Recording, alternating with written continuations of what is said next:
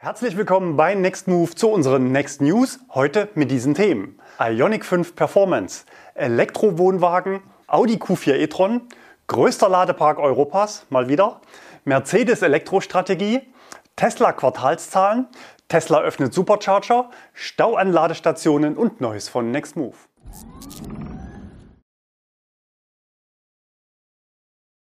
Ionic 5 Performance. Der Hyundai Ioniq 5 ist im Markt angekommen und die Stückzahlen werden nun monatlich steigen. Das Fahrzeug gibt es derzeit als Heckantrieb und Allradantrieb mit einem kleinen und einem großen Akku. Wir haben die Unterschiede bei Verbrauch, Reichweite und Laden letzte Woche in einem Video vorgestellt. Nun hat Hyundai bekannt gegeben, dass man an einer N-Version arbeitet. N steht bei Hyundai für die Performance-Varianten. Nachdem Kia bereits eine Performance-Variante des EV6 angekündigt hat, ist es nur logisch, dass Hyundai auch nachzieht. Es ist also zu erwarten, dass die Leistungsdaten vergleichbar sein werden. 430 Kilowatt Leistung, 740 Newtonmeter Drehmoment, 3,5 Sekunden für 0 auf 100 und 260 Kilometer pro Stunde Spitzengeschwindigkeit. Der Akku wird mutmaßlich der gleiche sein wie beim normalen Ioniq 5, also 72,6 Kilowattstunden oder passen doch 5 Kilowattstunden mehr rein, wie beim Kia EV6? Die Reichweite wird so oder so wohl unter 400 Kilometer liegen, denn Performance geht auf den Verbrauch. Der Preis dürfte um die 65.000 Euro starten. Elektrowohnwagen gegen Reichweitenangst. Die Unternehmen Detlefs, Hümer und ZF haben in einem gemeinsamen Projekt einen Wohnwagen mit einem E-Auto über 386 Kilometer gezogen und damit einen neuen Weltrekord aufgestellt. Wie ist das möglich? Neben dem Zugfahrzeug, einem Audi e-tron 55 Sportback, verfügte auch der Wohnwagen mit dem Namen e-Home Caravan über einen Elektroantrieb mit eigenem Akku. Der Wohnwagen hat 80 Kilowattstunden an Bord und zwei Elektromotoren mit je 90 Kilowatt Leistung. In der Praxis konnte so erreicht werden, dass der Audi eine Anhängelast von nicht einmal 20 Kilogramm ziehen musste und sogar noch fast seine Normreichweite erreichte. Doch das Konzept ist nicht unumstritten, denn Erstens, beide Fahrzeuge haben zusammen im Schnitt 40 Kilowattstunden pro 100 Kilometer verbraucht. Würde der Audi einen normalen Wohnwagen ziehen, müsste er zwar unterwegs nochmal nachladen, aber der Verbrauch wäre vermutlich geringer. Zweitens, bisher handelt es sich bei dem eHome Caravan um einen kostspieligen Prototypen ohne Zulassung. Bisher gibt es nämlich keine solche Fahrzeugkategorie Anhänger mit eigenem Antrieb. Ein Problem könnte aber auch das hohe Gewicht sein. Allein die Akkumodule wiegen rund 600 Kilogramm und müssen zusätzlich mit elektrischer Energie bewegt werden, was die Effizienz verringert. Auch im Falle eines Unfalls ist das Mehrgewicht problematisch. Zwar sollen die Akkus in der Serienversion nur noch 400 Kilogramm wiegen, doch das deutliche Mehrgewicht bleibt. Die Unternehmen glauben dennoch in drei bis vier Jahren die Serienreife zu erreichen. Und drittens, Derzeit ist die Akkuproduktion immer noch sehr energieintensiv. Da stellt sich die Frage nach der Umweltverträglichkeit, wenn ein Wohnwagen mit 80 Kilowattstunden Akku angeschafft wird, der dann die meiste Zeit ungenutzt in der Garage oder auf dem Grundstück steht. Zwar wäre eine alternative Nutzung zum Beispiel als Stromspeicher zu Hause denkbar, aber derzeit ist das nicht mehr als ein Zukunftsgedanke. Selbst der Ioniq 5, dessen Vehicle-to-Home-Funktion wir bereits getestet hatten, darf rechtlich gesehen nicht als Energiespeicher im eigenen Haus genutzt werden. Was hältst du vom elektrischen Wohnwagen? Hat das Konzept eine Zukunft oder sollte man sich lieber auf Effizienz und Reichweite des E-Autos selbst konzentrieren? Schreib es uns in die Kommentare. Audi Q4 e-tron. Mit dem Q4 Sportback 40 e-tron ist seit gestern auch das letzte noch fehlende Modell des Elektro-SUV bestellbar. Damit ist das Line-up vorerst komplettiert und alle Varianten sind verfügbar. Wenn euch das Auto interessiert und ihr keine Fehler in Bezug auf die Wahl der Variante, Dachlast und Reichweite machen wollt, dann schaut euch im Anschluss gerne noch unser Video zum Auto an. Vor allem bei der Geschwindigkeitsassistenz ist das Modell nach meiner Einschätzung führend. Für die Zukunft könnte Audi allerdings noch eine sportlichere Version planen. Spekuliert wird hier über einen Q4 e-tron 55 oder auch einen Q4 e-tron RS. Europas größter Ladepark. Am Sortimo Innovationspark in Zusmarshausen, der seit 2017 in Planung ist, gehen nun langsam die Lichter an. In der passenden eLoaded-App finden sich allerdings noch widersprüchliche Angaben zum Hochlauf. Auf der Hauptübersicht ist von 38 Ladepunkten die Rede, davon 18 x 35 kW, 8 x 70, 8 x 105 und 4 x 280 kW. Scrollt man einen Menüpunkt nach rechts, finden sich dort 168 Ladepunkte, die alle available sein sollen. Aktuell gibt es aber noch Zweifel, ob vor Ort wirklich schon so viele Ladepunkte verfügbar sind. Der Ladepark, ausgerüstet mit Hardware von eLoaded, lässt sich aktuell nur über die eLoaded App benutzen. Die Besonderheit liegt im Tarifmodell von Sortimo, denn für Ladepunkte mit höherer Ladeleistung werden höhere Kosten aufgerufen. Somit werden Nutzer belohnt, die mit weniger Ladeleistung auskommen. Die Preise beginnen bei 35 Cent pro Kilowattstunde und gestaffelt weiter bei 49, 59 und 69 Cent pro Kilowattstunde für ganz schnelles Laden. So könnte aus meiner Sicht übrigens auch ein faires Tarifmodell für Ladestationen an Autobahnen aussehen, denn an den 350 Kilowatt High-Power-Chargern werden Fahrzeuge mit geringen Ladeleistungen in Stoßzeiten unfreiwillig zu Langzeitladern, dazu gleich noch mehr. Mercedes Elektrostrategie. Daimler drückt aufs Tempo. Immer mehr deutsche Autobauer wollen einen baldigen Ausstieg aus dem Verbrennergeschäft. Bei Daimler ebenfalls. Dort hat man das Ende sogar vorgezogen und will ab 2025 keine neuen Verbrenner mehr entwickeln. Das klang vor nicht allzu langer Zeit noch ziemlich anders. Stattdessen sollen drei neue Elektroplattformen genutzt werden, um den Markt mit vollelektrischen Modellen zu bedienen. Um den steigenden Bedarf an Akkuzellen zu decken, will Daimler mit seinen Partnern zudem acht neue Batteriefabriken mit einer Produktionskapazität von mindestens 200 Gigawattstunden aufbauen. Ein endgültiges Aus für Benzin- und Dieselfahrzeuge ist das allerdings nicht, denn auch Daimler hält sich die Option offen, je nach Markt nach wie vor Verbrenner zu verkaufen. Dazu gehören vor allem Schwellen- und Entwicklungsländer. Zumindest aber soll für jedes Verbrennermodell ab nächstem Jahr mindestens eine vollelektrische Alternative angeboten werden. Tesla feiert Rekorde. Elon Musk hat es mal wieder allen Skeptikern gezeigt und im abgelaufenen Quartal erstmals mehr als eine Milliarde Dollar verdient. Trotz weltweitem Chipmangel und knappen Rohstoffen konnte das Unternehmen den Umsatz um 87 Prozent auf 12 Milliarden Dollar steigern und den Gewinn auf 1,1 Milliarden verzehnfachen. Die operative Gewinnmarge von 11% kann sich sehen lassen. Knapp ein Drittel des Überschusses stammt aus dem Verkauf von CO2-Zertifikaten an andere Autohersteller.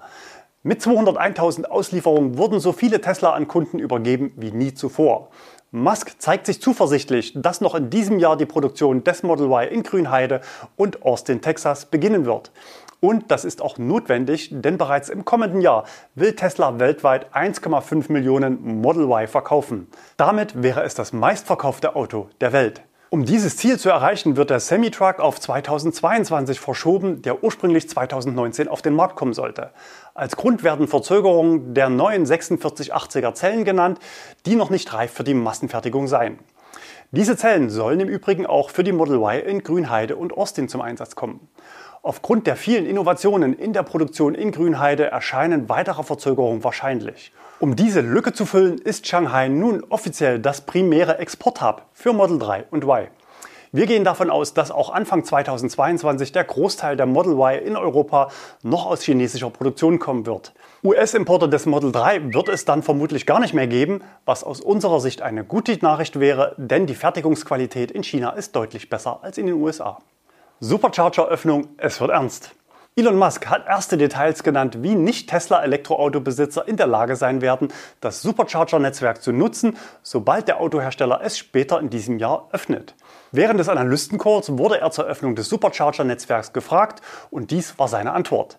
Wir denken über eine wirklich einfache Lösung nach, bei der man einfach die Tesla-App herunterlädt, zum Supercharger fährt, man angibt, an welchem Ladepunkt man sich befindet, sein Auto anschließt, auch wenn es kein Tesla ist, und der App sagt, wie viel Strom man haben möchte. Und das sollte für fast jedes Elektroauto eines Herstellers funktionieren. In Europa wird natürlich der CCS-Standard verfügbar sein. In den USA wird es einen Adapter für den Tesla eigenen Standard geben, der gekauft werden kann. Die große Frage bleibt natürlich, wie Tesla auch anderen Elektroautos Strom verkaufen will, ohne die eigenen Ladestationen zu verstopfen. Wir hatten letzte Woche darüber spekuliert, dass Tesla eine dynamische Preisgestaltung einführen könnte, um die Auslastung zu steuern. Laut Elon Musk plant Tesla Preise in Abhängigkeit der Ladegeschwindigkeit des Autos und der Auslastung eines bestimmten Superchargers, um kürzere Ladevorgänge zu fördern. Nutzer müssen sich also darauf einstellen, dass die Preisaufschläge in Zeiten hohen Verkehrsaufkommens erheblich sein können. Zu Privilegien für Tesla-Fahrer bei der Verfügbarkeit der Supercharger oder beim Preis wurde nichts gesagt. Aber wenn Tesla die Auslastung der Supercharger wirkungsvoll steuern will, dann müssen auch die Tesla-Fahrer über den Preis zu einem angepassten Ladeverhalten bewegt werden. Und wenn Tesla-Fahrer deutlich weniger zahlen als andere Autofahrer, dann dürfte das nur schwer gelingen. Vermutlich ist hier noch nichts entschieden und es bleibt wie immer spannend. Staus an Ladestationen. Wir hatten euch letzte Woche aufgefordert, uns eure Stauerlebnisse an Ladestationen zu senden. Und es kam schon so einiges. So wie hier letzten Sonntag am Tesla Supercharger Straßburg. Andreas musste 20 Minuten warten, achtmal V3 Supercharger, alle voll bei Ankunft. Zwei Autos waren vor ihm und vier kamen dann noch nach ihm und mussten auch warten. Auch letzten Sonntag Ionity Reinhardshausen Nord, 16.17 Uhr, alle vier Stationen belegt. Ein ID4 musste warten. Unser Zuschauer Enrico, ebenso mit dem ID4, hat sich gegen Warten entschieden, da er noch Reserve hatte. Weiter hat uns Roy ein Bild vom Supercharger Bispingen gesendet. Er hatte zwar keinen Stau, sondern konnte den letzten der zwölf Ladeplätze erwischen. An vielen Tesla-Stationen muss sich der Kunde aber auch ohne Ladestau auf längere Ladezeiten einstellen, da die Gesamtleistung limitiert ist. Für Roy gab es noch 33 Kilowatt Leistung. Warten musste auch Levi bei Fastnet in Blech an der A9 in Bayern.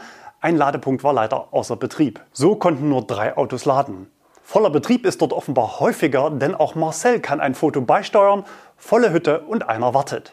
Hier nochmal die Kriterien für eure Einsendungen. Maximal 1 Kilometer zur Autobahn, keine Gratislader, mindestens zweimal 75 Kilowatt Ladeanschlüsse. Weitere Einsendungen gerne an insider.nextmove.de. Und ich habe auch noch einen Einspieler für euch, aufgenommen an einem Sonntagmittag, aber noch vor Ferienbeginn. So, ihr seht es im Hintergrund, volle Hütte bei Ionity. Zu dritt haben wir uns hier gerade noch hergetraut. Es ist Reiseverkehr. Es sind jetzt fünf Plätze belegt und Nummer fünf müsste mal neu gestartet werden. Die liest immer keine Karten, das ist schon länger so. Äh, wenn man aber anruft, äh, dann könnt ihr die neu starten und dann läuft es auch. Und kurioserweise, wir schauen noch mal zu Tesla. Keiner da, aber wir haben heute ganz, ganz viele Model 3 unterwegs auch auf der Autobahn gesehen und vorhin war ja auch volle Hütte. Ich glaube zumindest Ionity sollte mal demnächst die nächste Stufe zünden und nicht mehr nur sechs Ladeplätze bauen. Und auch die anderen betrifft das natürlich. Leuchtturmprojekte mit 50 Ladepunkten sind gut und schön, aber man muss es auch in der Fläche ausrollen. Wichtig zu wissen, wir wollen hier keine Panik machen, sondern Engpässe aufzeigen. Und diese Engpässe sind oft nur an wenigen Tagen im Jahr und oft von kurzer Dauer. Meistens gibt es nur eine Stunde später wieder viele freie Ladeplätze. Zumindest wenn der Stau etwas kürzer ist als dieser hier. Bei Ionity in Metz gab es letzten Sonntag einen Superstau, berichtete ein Betroffener auf Twitter. 15 Autos auf vier Ladestationen. Viele konnten offenbar nicht mehr umplanen und so gab es Wartezeiten von ca. zwei Stunden. Danke an den Hinweis an Markus. Vor diesem Hintergrund hatten wir euch gefragt, ob es denn nicht sinnvoll sein könnte, seine Ladestation vorab zu reservieren. Euer Votum ist ziemlich eindeutig. 9 von 10 halten gar nichts davon. Die allermeisten von euch sehen das Problem, dass das sowieso knappe Gut Lademöglichkeit dadurch noch knapper wird. Der Anblick einer freien, aber dann doch reservierten Ladestation könnte für viel Frust oder vielleicht sogar Ärger zwischen Elektroautofahrern sorgen. Wer zuerst kommt, der soll halt auch zuerst laden und bei Stau an der Ladestation gerne ein paar Minuten früher abstecken. Neues von Nextmove.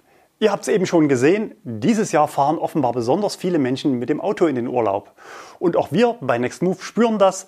Am Montag hatten wir einen Rekordtag mit so vielen Anfragen wie noch nie zuvor an einem Tag. Das darf gerne auch noch ein paar Tage so bleiben. Und wir haben auch noch ein paar Urlaubsautos für euren persönlichen E-Auto-Test. Für viele Autos haben wir im August ja auch noch unsere Aktion zur Verdopplung der Inklusivkilometer. Viele schreckt ja die vermeintlich längere Fahrt in den Urlaub vom Kauf eines E-Autos ab. Ich will nicht zwei Stunden länger brauchen, sondern durchfahren, das hört man oft. Meine Antwort, Elektroautofahrer sind acht Stunden eher im Urlaub, denn diese Langstreckenfahrt gehört bereits zum Vergnügen. Vor zwei Jahren war ich ja bereits mit der Familie elektrisch auf Sizilien und wir haben auf der Hin- und Rückfahrt jede Menge Italien gesehen. Ich sende Urlaubsgrüße, das heißt, noch bin ich nicht da, ich bin unterwegs. 1300 Kilometer Strecke, es geht nach Kroatien. Natürlich mache ich auch ein Video mit meiner Spezialtaktik, wenn es nach Südeuropa geht mit dem E-Auto. Jetzt beim vierten Ladestopp in Kärnten. Bisher lief alles relativ glatt, außer ein bisschen Stau bei München. Und ein Next Mover kommt selten allein. Da hinten noch ein ID3. Der Kunde ist mit dem Auto sehr zufrieden, außer bei der Software ist noch ein bisschen langsam, hat das Auto nochmal verlängert. Zurück ins Studio. Tja, eigentlich hatte ich mich ja letzte Woche schon mehr oder weniger in den Urlaub verabschiedet. Aus euren Kommentaren wissen wir, dass nicht nur für uns dieses wöchentliche E-Mobility-Update am Freitag sehr wichtig ist. Deswegen gibt es heute nochmal diese Sendung. Diesmal haben wir aber schon am Dienstag aufgezeichnet. Also bitte nicht wundern, wenn in der Zwischenzeit noch was Weltbewegendes passiert ist, was heute nicht als Thema dabei war. Wir haben demnächst noch einige spannende Videos für euch, damit es euch im Urlaub nicht langweilig wird. Bis dahin, bleibt gesund und fahrt elektrisch in den Urlaub.